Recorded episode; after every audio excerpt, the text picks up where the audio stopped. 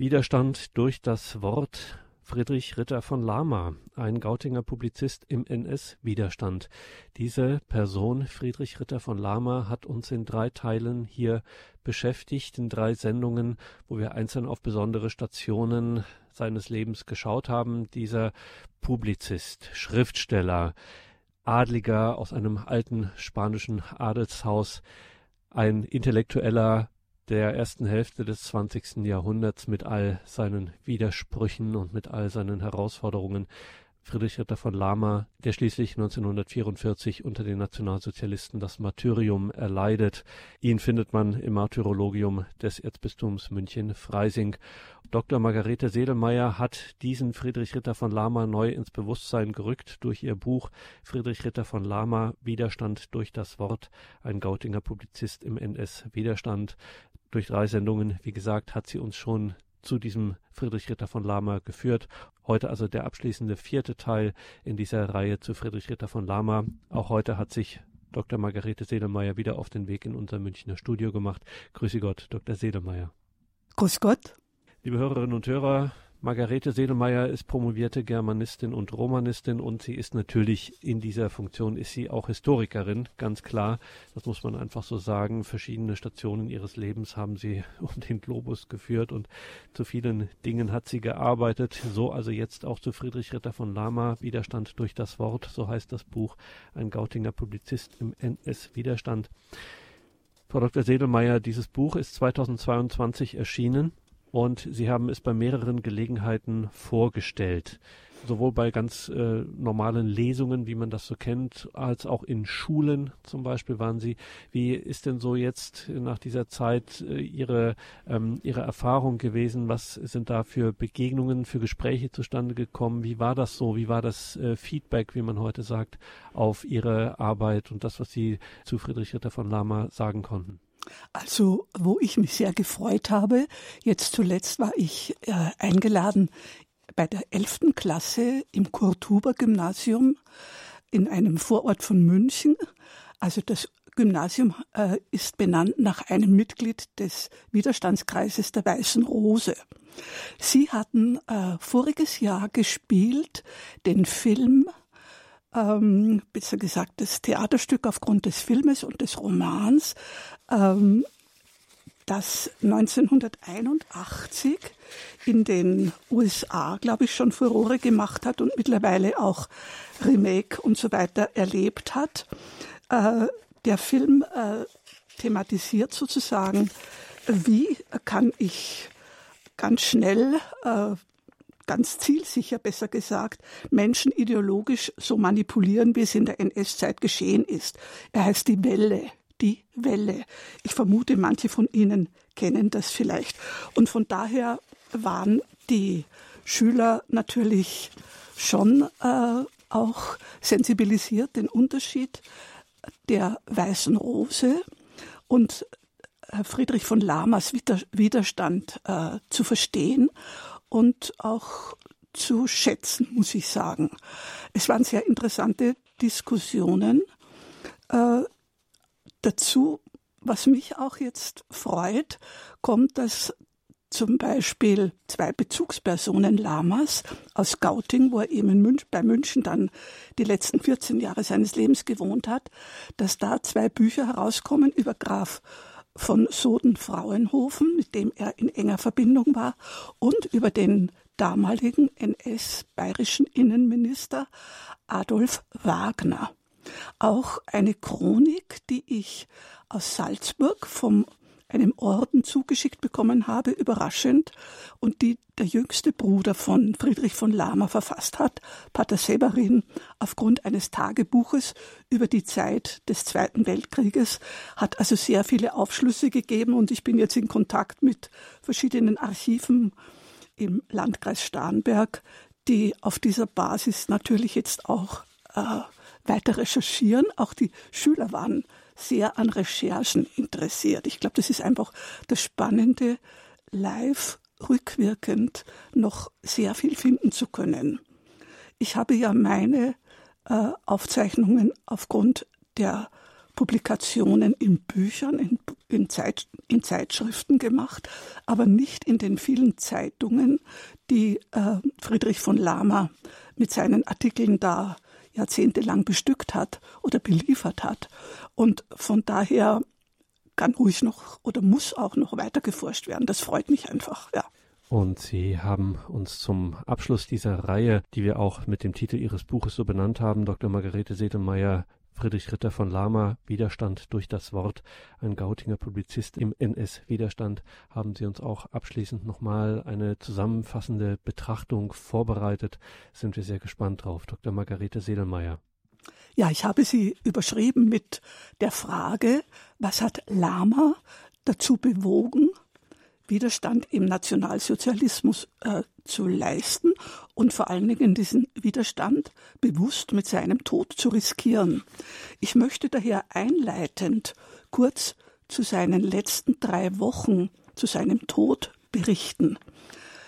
Er wurde am 14.01.44 das dritte Mal verhaftet. Er war denunziert worden es hieß, er habe den Vatikansender abgehört. Als Beweis dazu wird das Fragment einer Papstansprache in Lamas Handschrift vorgelegt. Das war der 14.01. Drei Wochen später, am 9.02., und zwar bereits am offiziell dokumentierten Todestag, erfährt seine Familie, Zitat, in Stadelheim an Herzschwäche ruhig entschlafen.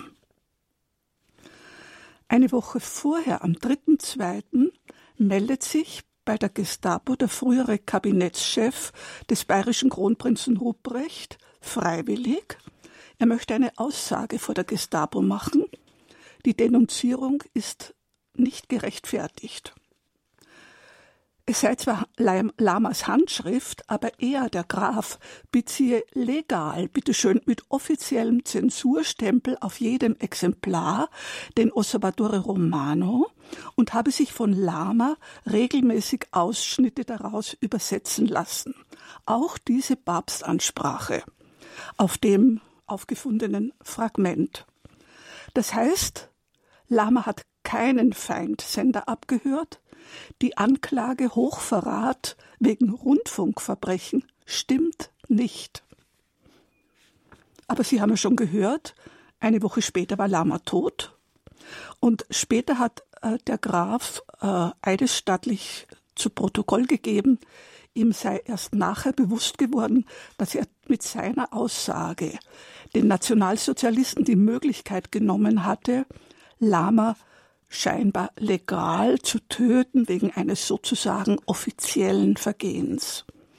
Und da war Herzschwäche die sowieso gängige Diagnose, ich würde sagen fast ein Bild für die Schwächung des Widerstandes, des Gegenantriebs, des Motors, ja. Tatsache war, ähm, an der Leiche wurden vor dem Begräbnis Flecken und Einstiche festgestellt. Das heißt, Lama gehörte zu denen, die im Jahre 1944 massiv auszuschalten waren. Aus der Intelligenz, ja, wie es so schön hieß. Und wir fragen uns jetzt schon, das war Lamas dritte Verhaftung. Warum hat er sein Leben aufs Spiel gesetzt? Was war der Grund für seinen Widerstand? Als Antwort könnte ich mal die Einschätzung der Gestapo nennen. Sie nennt vier Gründe in ihren Akten, die ich da eingesehen habe. Reaktionär, Legitimist, fanatischer Katholik und Offenbarungsmystiker.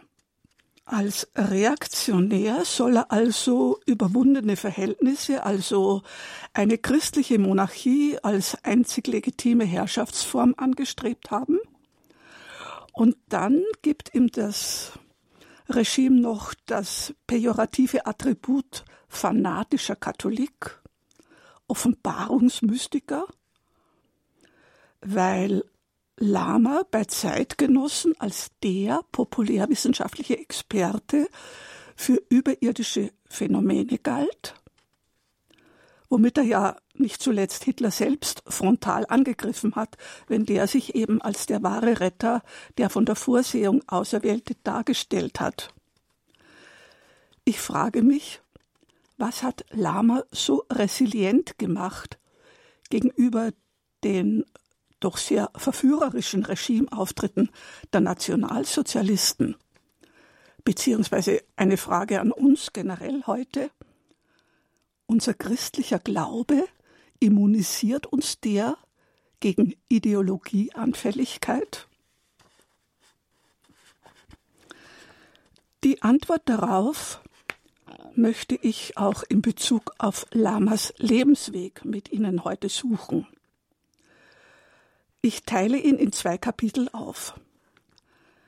Das erste Widerstand durch das Wort. Das zweite, die letzten sieben Jahre, Widerstand ohne das Wort. Bis 1914, wie schon angedeutet äh, von Herrn Dornis, scheint Lama äh, durch Elternhaus aus heutiger Sicht konservativ-katholisch geprägt, tatsächlich dem der Einordnung der Nationalsozialisten als reaktionär und Legitimist irgendwo nahezukommen. Er war verbunden mit dem Haus Habsburg und daher äh, im NS-Widerstand später wirklich vernetzt mit Kreisen unterschiedlicher monarchischer Lösungen, monarchistischer Lösungen. Andererseits erlebte er seine Schulzeit in Süddeutschland. Er war sozialpolitisch geprägt durch seinen Vater, einem Reichstagsabgeordneten der Zentrumspartei, die in der Sozialpolitik damals durchaus die arbeiterfreundliche Linie des Papstes vertrat. Lama war bei einer dieser Partei nahestehenden Jugendorganisation in Regensburg, dem Windhorstbund. Ich erwähne ihn, weil sich dessen Motiv, dessen Motto Politik aus katholischer Perspektive durchaus durch das ganze Lebenswerk von Lama verfolgen lässt. Lama wurde Buchhändler wie sein Vater, der war ja zeitweise Direktor im Pustet Verlag in Regensburg. Und äh, Lama wurde dann auch der Vertreter dieses Verlages in Rom 1901 bis 1914. Er war also ein politischer Katholik und damit aber auch durch diese 13 Jahre in Rom ein romtreuer Katholik mit monarchistischer Überzeugung, wenn ich das mal als Fazit bis ja zu seinen ersten Werken ziehen darf. Das heißt, die Bezeichnung der Gestapo reaktionär könnte man in Bezug auf so manchen Mainstream zu Beginn des 20. Jahrhunderts unterschreiben? Ist es ein Merkmal der an Grundwerten orientierten Christen, dass sie zumindest ab und zu gegen den Strom der Zeit, gegen so manchen Mainstream schwimmen. Ich greife zwei dieser Mainstreams zu Beginn des 20. Jahrhunderts heraus. Als Beispiel, warum wandte sich Lama gegen den Kolonialismus und den elitären Anspruch der weißen Rasse. Obwohl damals neueste wissenschaftliche Erkenntnisse und für die damalige Gesellschaft sichtbare wirtschaftliche Erfolge das in jenen Jahrzehnten als richtig und wichtig begründeten.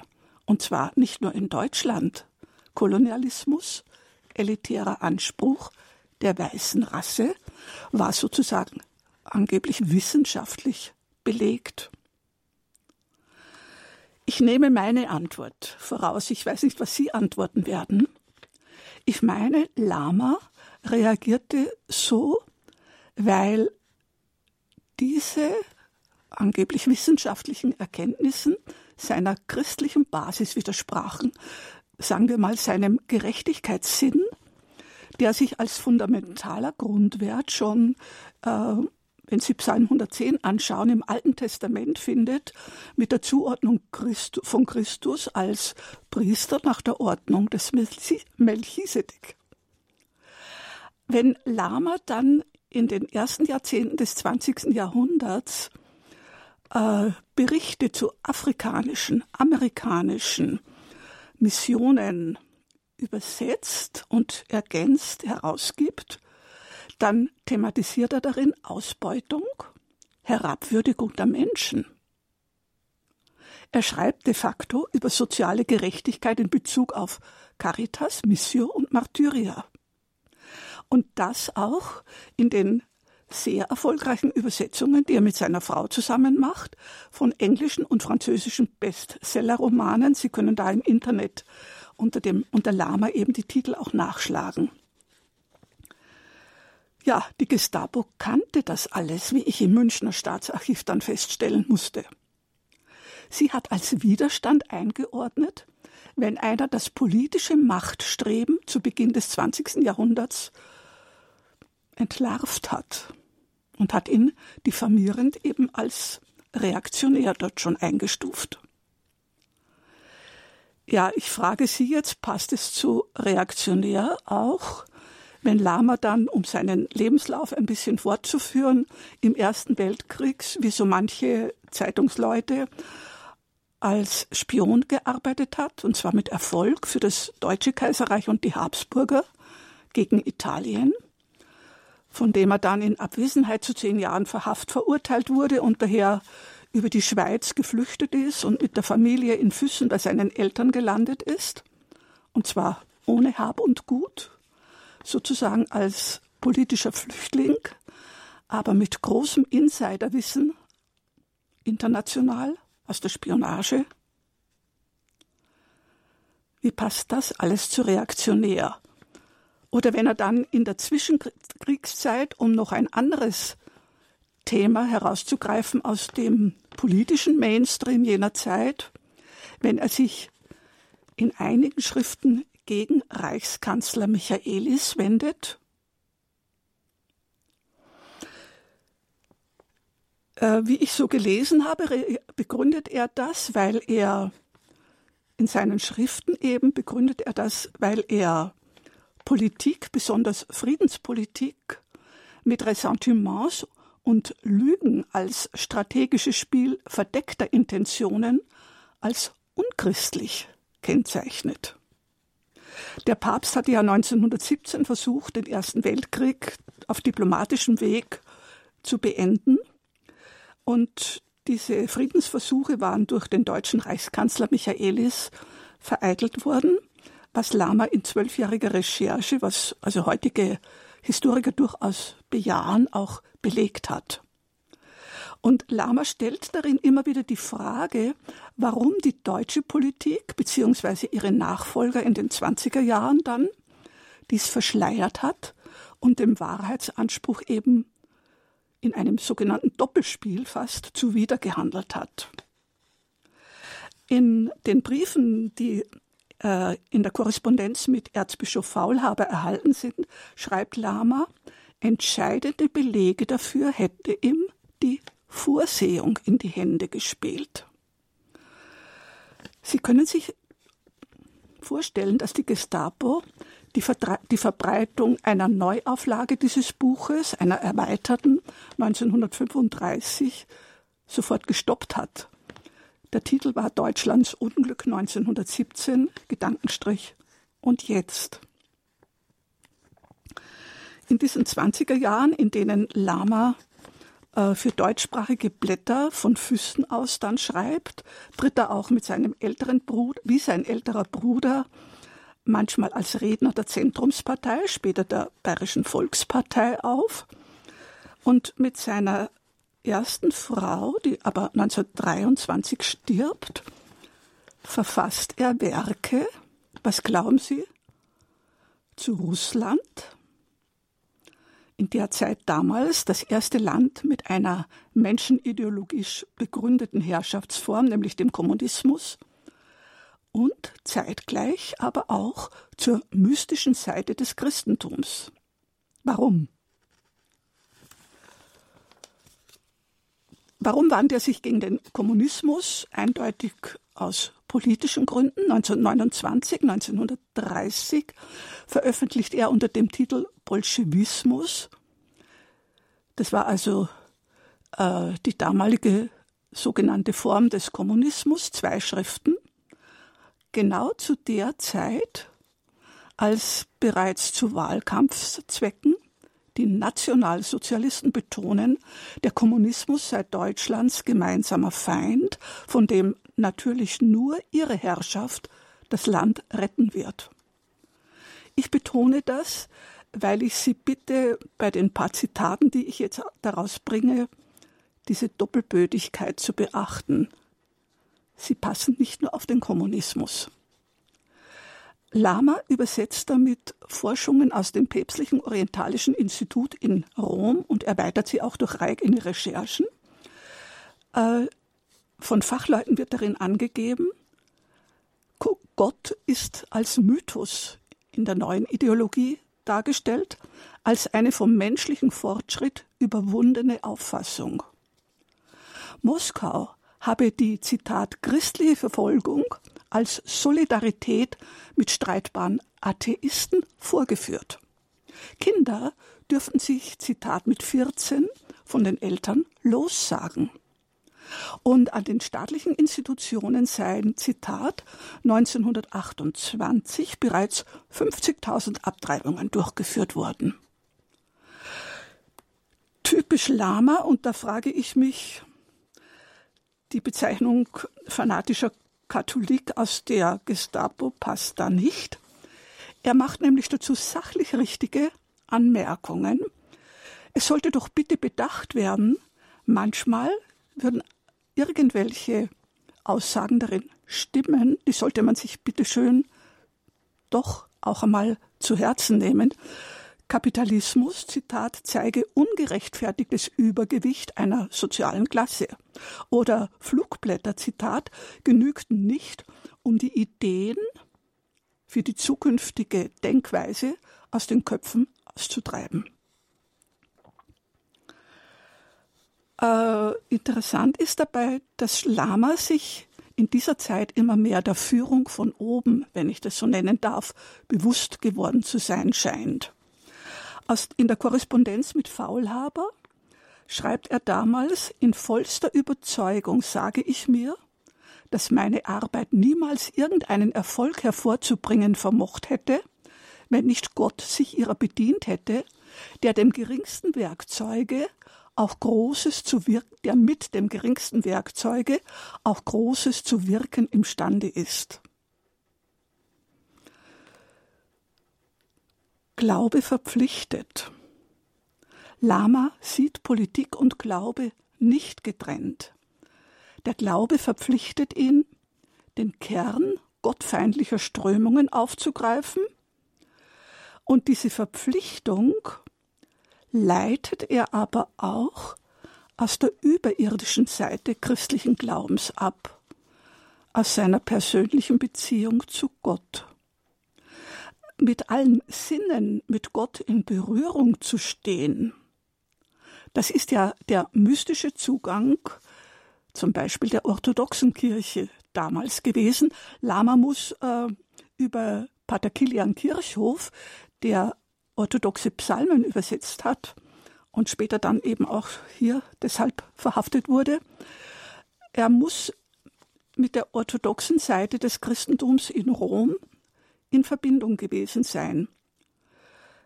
Die Päpste befassten sich ja schon vor dem Ersten Weltkrieg mit Mystik, umso mehr nach 1917 und nach den Erscheinungen in Fatima. Und mitten im Zweiten Weltkrieg, 1943, nennt Papst Pius XII.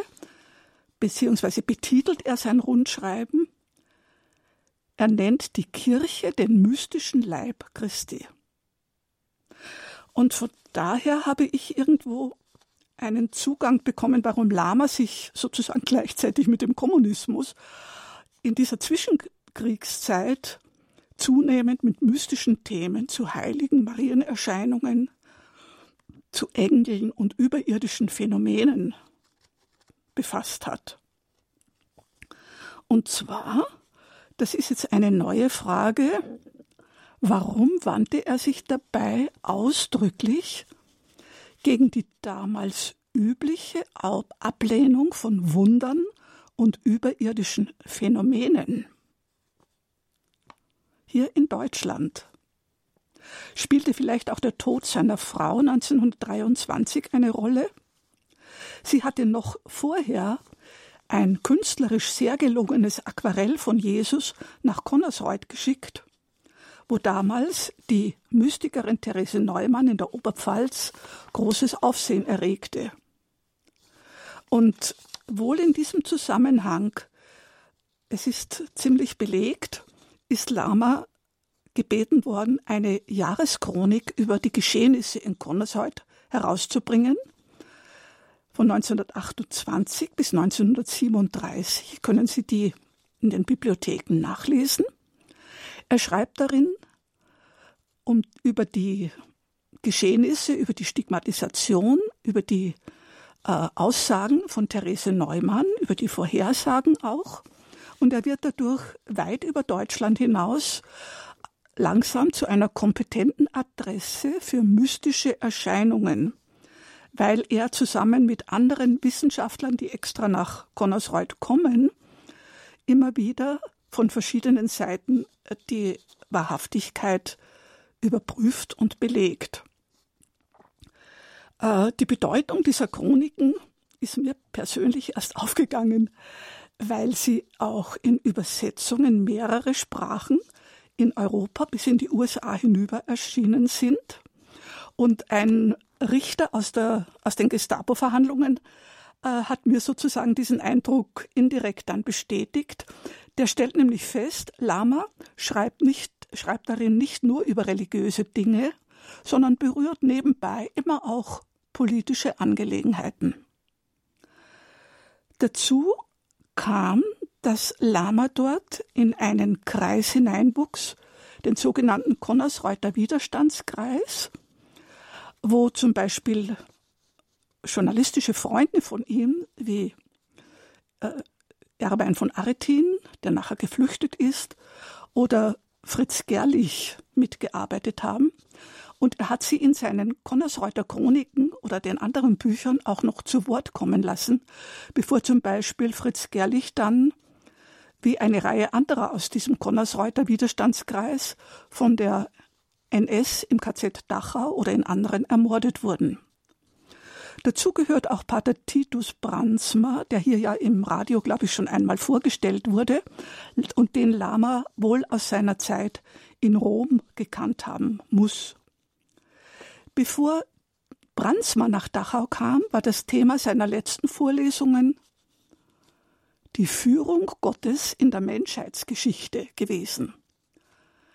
Ich hebe das hervor, weil es auch ein Credo Lamas in all seinen Werken wurde. Gottes Wirken, Gottes Präsenz in der Geschichte. Und das stand natürlich in krassem Gegensatz zu Hitlers Vergöttlichung von Macht, politischem Messianismus und so weiter. Hitler hat sich ja wöchentlich über Connersreuth informieren lassen. Und ich möchte hier als Kontrast aus einer Rede im Berliner Sportpalast im November 33 zitieren. Darin wird verlangt, Zitat, die Befreiung von allem Undeutschen im Gottesdienst und im Bekenntnismäßigen. Die Befreiung vom Alten Testament mit seiner jüdischen Lohnmoral. Von diesen Viehhändler- und Zuhältergeschichten.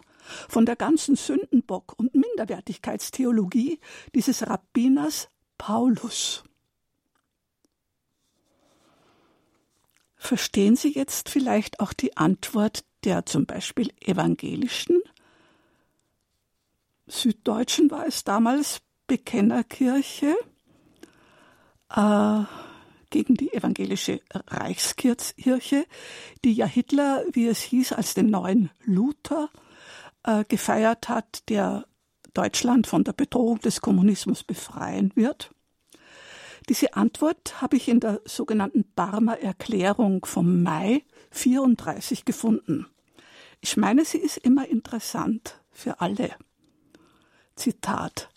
Die Kirche darf nicht der jeweils herrschenden weltanschaulichen und politischen Überzeugung die Gestalt ihrer Botschaft und ihrer Ordnung überlassen. So wie der Staat nicht einzig und total das menschliche Leben bestimmen darf, darf auch nicht die Kirche zu einem Organ des Staates werden. Denn die Kirche darf nicht in menschlicher Selbstherrlichkeit Wort und Werk des Herrn in den Dienst irgendwelcher eigenmächtiger Wünsche, Zwecke und Pläne stellen. Warum hat Lama Widerstand geleistet? Eine Antwort, er ist Teil der von der NS so bezeichneten politischen Kirche. Und mit der Überwachung von Lamas Post ab 1934 versucht natürlich die Gestapo, diesen intellektuellen Widerstand in ihrer Funktion als Multiplikatoren sozusagen als Herz des Widerstandes, wenn ich es mit der Herzschwäche vergleichen darf, auszuschalten. Heydrich selber, Reinhard Heydrich, hat äh, diese strengste Postüberwachung, wie es heißt, angeordnet. Lama sei gefährlicher Mitarbeiter der katholischen Aktion des Vatikans und vor allem der Zeitschrift Der gerade Weg, die im Widerstand Fritz Gerlich gegründet hat und äh, die dann der Schriftleiter Wilhelm Kiefer aus Grefelfink, auch nahe bei Gauting, jetzt weiterführt im Zusammenhang, zusammen mit Friedrich von Lahmer. Man erwarte sich daher aus Lahmers Post Überwachung, Hinweise zu diesem flüchtigen Schriftleiter. Sie verstehen, dass 1937, drei Jahre später, das offizielle Schreibverbot folgte, also das Ende vom Widerstand durch das Wort, das Ende vom Konnersreuter Jahrbuch. Seine Tochter Elisabeth stirbt in diesem Jahr. Ähm, ich meine, wir verstehen, dass das Widerstand durch das Wort, die Waffe, die Lama hatte, jetzt nur noch als wie seine Frau, seine zweite Frau dann zu Protokoll gibt bei der Gestapo, nur mal als private Beschäftigung mit dem Wort der Prophezeiungen gemacht wird. Das ist das Ende des ersten Kapitels und damit der Beginn eines waffenlosen Widerstandes.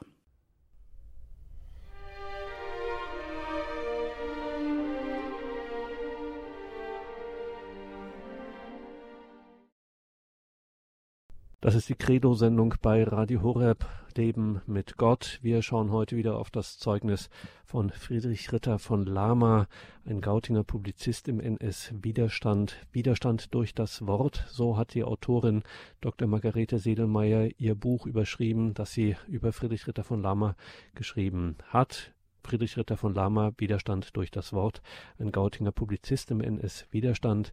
Wir hören Sie hier in dieser Sendung heute in einem vierten Teil mit einer abschließenden Betrachtung zum Vermächtnis Friedrich Ritters von Lamas. Einmal Widerstand mit dem Wort und einmal jetzt im zweiten Teil Widerstand ohne das Wort die Zeit ab 1937, ab dem Schreibverbot, verhängt durch die Nationalsozialisten Friedrich Ritter von Lama. Wir hören nun weiter Dr. Margarete Sedelmeier. Im zweiten Kapitel frage ich mich, wie würden Sie auf Sippenhaft reagieren 1938, wenn Ihre Geschwister, Ihr Sohn, alle verhaftet werden, nur wenige das überleben später dann? Äh, würden sie weiter wiederhin Widerstand geleistet haben, wenn Lama bereits 1938 ein halbes Jahr äh, in Haft sitzt, weil, ihn, weil den Gautinger Bürgermeister der passive Widerstand Lamas bei der Wahl zum Anschluss Österreichs gestört hat, weil eben sein Freund Erbein von Aretin von der Gestapo als ausgesprochener Legitimistenführer in Bayern äh, geführt wird, würden sie weiterhin Widerstand leisten, wenn eine zweite Verhaftung 1940 wieder als Verstoß gegen das Heimtückegesetz begründet wird. Diesmal, weil sie mit einer offenen Postkarte, weil Lama mit einer offenen Postkarte äh, den Osservatore Romano abbestellt hat und sich damit die, gegen die Zensur, die immer die meisten Exemplare einbehält, wendet. Äh, was sagen Sie zu, seiner, aus, zu seinem handschriftlich ausdrücklichen Versprechen in den Gestapo-Akten, bei der Entlassung, bei dieser zweiten Verhaftung, wo er verspricht, sich in Zukunft einwandfrei zu verhalten. Ihm sei klar, bei weiterer Beanstandung nicht mehr mit Milde rechnen zu dürfen. Was sagen Sie dazu, wenn gleichzeitig Karteikarten laufen? Gegen Lama ist ein Verfahren wegen Hochverrat anhängig. Der tatsächliche Grund ist auch ein Aktenvermerk. Lama wird als geistiges Haupt angesehen von mehreren Kreisen, die unter dem Schutz religiöser Belange versuchen, äh, eine Wiedererrichtung monarchistischer Regime, weil damit, Zitat, die staatspolitische Möglichkeit gegeben ist, die der politischen Kirche ablehnend gegenüberstehende nationalsozialistische Regierungsform nach Möglichkeit zu zerstören. Wichtig ist, dass man hier ähm, die Einordnung Lamas als Offenbarungsmystiker, ist ein Schlüsselwort, richtig versteht. Sie widerspricht nämlich der offiziellen Staatsmystik der Nationalsozialisten von einem tausendjährigen Reich. In der Privatbibliothek von Hitler hat man festgestellt, gab es Nostradamus, gab es Madison Grant, der eben sagt, nur die weiße Rasse hat Hochkulturen herausgebracht. Euthanasie sei zur Reinhaltung dieser Rasse notwendig. Sie gehöre eben sukzessive eliminiert, diese Gegenströmung, die vom Judentum ausgegangen sei, dieses Christentum, das nur zum Verfall der, Her der Herrenrasse führt.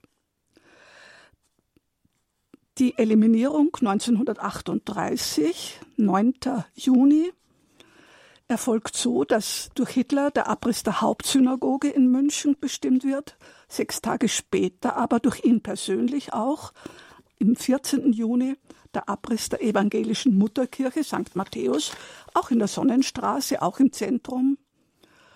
Und die Unterwanderung, die Aushöhlung des katholischen Konkordats von 1933, das in der realen Umsetzung zu einer Farce führt, war eigentlich schon angekündigt, wenn Hitler nach Abschluss des Konkordats sich äußert, jetzt habe ich die Kirche schachmatt gesetzt. Also dieser politische äh, Widerstand Lamas hängt ganz stark mit Mystik zusammen. Und da ist für mich auch interessant gewesen, dass schon 1935 Lama verstärkt wissenschaftlich, christlich-wissenschaftlich diese Mystik begründet. Gott gebe in einer Zeit, wo sich die Ankündigungen der geheimen Offenbarung zu erfüllen begonnen haben, schreibt er in der Konnersreuter äh, Chronik, Gott gebe Beweise seiner Existenz, indem er sich durch Zeichen und Wunder bekundet, die bei gutem Willen und normalem Gebrauch der Vernunft als solche mit Sicherheit erklärbar sind. Ich muss hier vielleicht aus Zeitgründen doch einiges überspringen, auch dass Lama eine mystische künstlerische Ader von seiner Mutter geerbt hat, dass seit der Übersetzung des ersten Romans äh, zusammen mit seiner Frau mystisch-religiöse Themen immer wieder auftauchen. Ich rate Ihnen nur, es, glaube ich, er kam 2010 wieder raus, aber in einer anderen Übersetzung von Benson, diesen Herrn der Welt, zu lesen mit einem apokalyptischen Ende des letzten Papstes, eine Science Fiction, die im Jahr 2021 spielt. Das heißt, Lama ging es in immer wieder um die Verteidigung der Wirklichkeit in ihrer ganzen Breit, Bandbreite, also einschließlich ihrer überirdischen Dimension. Er vertritt damit die philosophische Strömung von Edith Stein. Und da ist mir der Vater unseres Gautinger, früheren Gautinger Pfarrers untergekommen, einer aus dem Widerstandskreis der Münchner Freiheit in 1945. Er gibt uns vielleicht eine Antwort auf meine Eingangsfrage, was bewahrt vor Ideologieanfälligkeit oder was bewirkt, umzudenken. Er schreibt, die Wirklichkeit sehen können heißt vor Geisteskrankheit bewahrt zu sein. Weil und soweit wir die Wirklichkeit nicht mehr sehen konnten, hatte unsere geistige Gesundheit Schaden gelitten und waren wir wohl Nazis. Was wir hinter uns haben, war eine geistige Krankheit. Also er gehörte zu den vielen, also ganz anders als Lama. Haberl gehörte zu den vielen Umdenkern, wie ja auch Mitglieder der Weißen Rose oder wie eben äh, der Widerstandskreis um Franz Sperr, einen ehemaligen bayerischen Gesandten, der eben dann die Freiheitsaktion Bayern noch Ende April 45 dazu gebracht hat, zusammen eben mit Haberl und anderen aus dieser Dolmetscherkompanie. Sie hatten also durch ihre Übersetzungstätigkeit hinter die Kulissen geblickt und den, die Diskrepanz von NS-Propaganda und Wahrheit hatte ihnen die Augen geöffnet. Diese Freiheitsaktion Bayern hat dann eben an Befreier und Zwangsarbeiter ihre Proklamation gerichtet. In verschiedenen Sprachen wurde aber auch noch niedergeschlagen. Also wenn Sie mal in München, in Schwabing auf dem Platz der Münchner Freiheit sind, denken Sie dran. Ähm, Fragen damit an heute, immunisiert uns unser christlicher Glaube automatisch gegen Ideologieanfälligkeit? Ich meine, die Sehnsüchte der jungen Leute damals oder auch der kriegsgebeutelten Generation sind auf die verführerischen Propaganda durchaus zuerst hineingefallen, wenn wir so sagen können. Aber für alle Widerständler war dann schon typisch, dass sie ethisch-religiöse Grundwerte die eigentlich fundamentale Werte der christlich-abendländischen Kultur waren, verteidigen wollten. Bei Lama kommt das dezidiert katholisch-mystische Verständnis von Kirche dazu. Für ihn war sie eben katholisch, also allumfassend.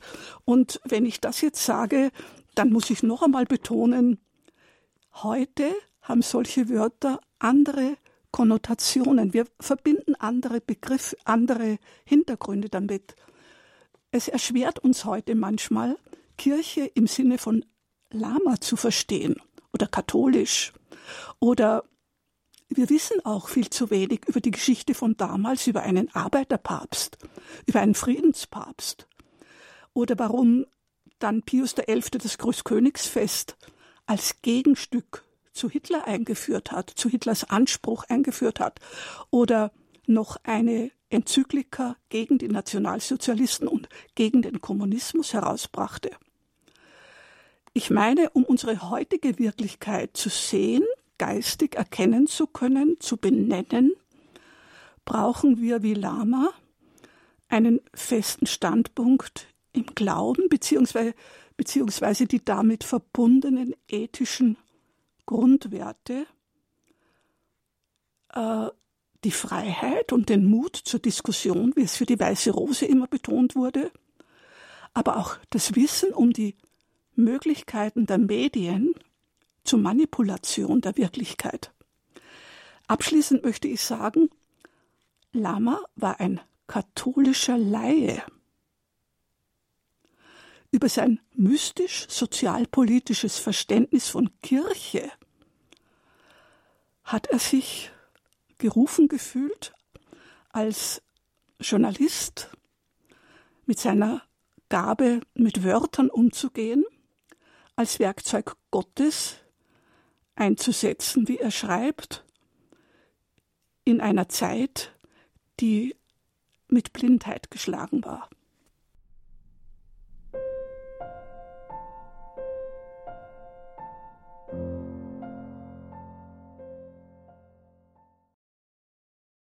Das war die Credo-Sendung bei Radio Horeb Leben mit Gott. Eine Credo-Sendung mit Dr. Margarete Sedelmeier, Friedrich Ritter von Lama, Widerstand durch das Wort, ein Gautinger Publizist im NS-Widerstand. Um ihn, Friedrich Ritter von Lama, geht es in dem Buch von Dr. Margarete Sedelmeier, Friedrich Ritter von Lama, Widerstand durch das Wort, ein Gautinger Publizist im NS-Widerstand. Liebe Hörerinnen und Hörer, schauen Sie in die Details zu dieser Sendung im Tagesprogramm auf horeb.org. Dort finden Sie alle Details, die Sie wissen müssen zu diesem Buch von Margarete Sedelmeier, Friedrich Ritter von Lama, Widerstand durch das Wort. Und natürlich weiß auch unser Hörerservice Bescheid, bei dem können Sie sich auch informieren. Der gibt Ihnen darüber gerne Auskunft. Schauen Sie auch gerne in die Mediathek und hören Sie die drei Sendungen, die wir bereits zu Friedrich Ritter von Lama gemacht haben, an ein Zeugnis, ein Vermächtnis, das aktueller nicht sein könnte, wie wir es auch heute in dieser Credo-Sendung von Margarete Sedelmeier gehört haben. Margarete Sedelmeier, Autorin des Buches Friedrich Ritter von Lama, Widerstand durch das Wort. Danke Ihnen allen, liebe Hörerinnen und Hörer, für Ihre Unterstützung, für Radio Horeb, für Ihre Gebete, Opfer und Spenden. Hier folgt jetzt um 21.30 Uhr die Reihe Nachgehört. Gottes reichen Segen wünscht ihr Gregor Dornis.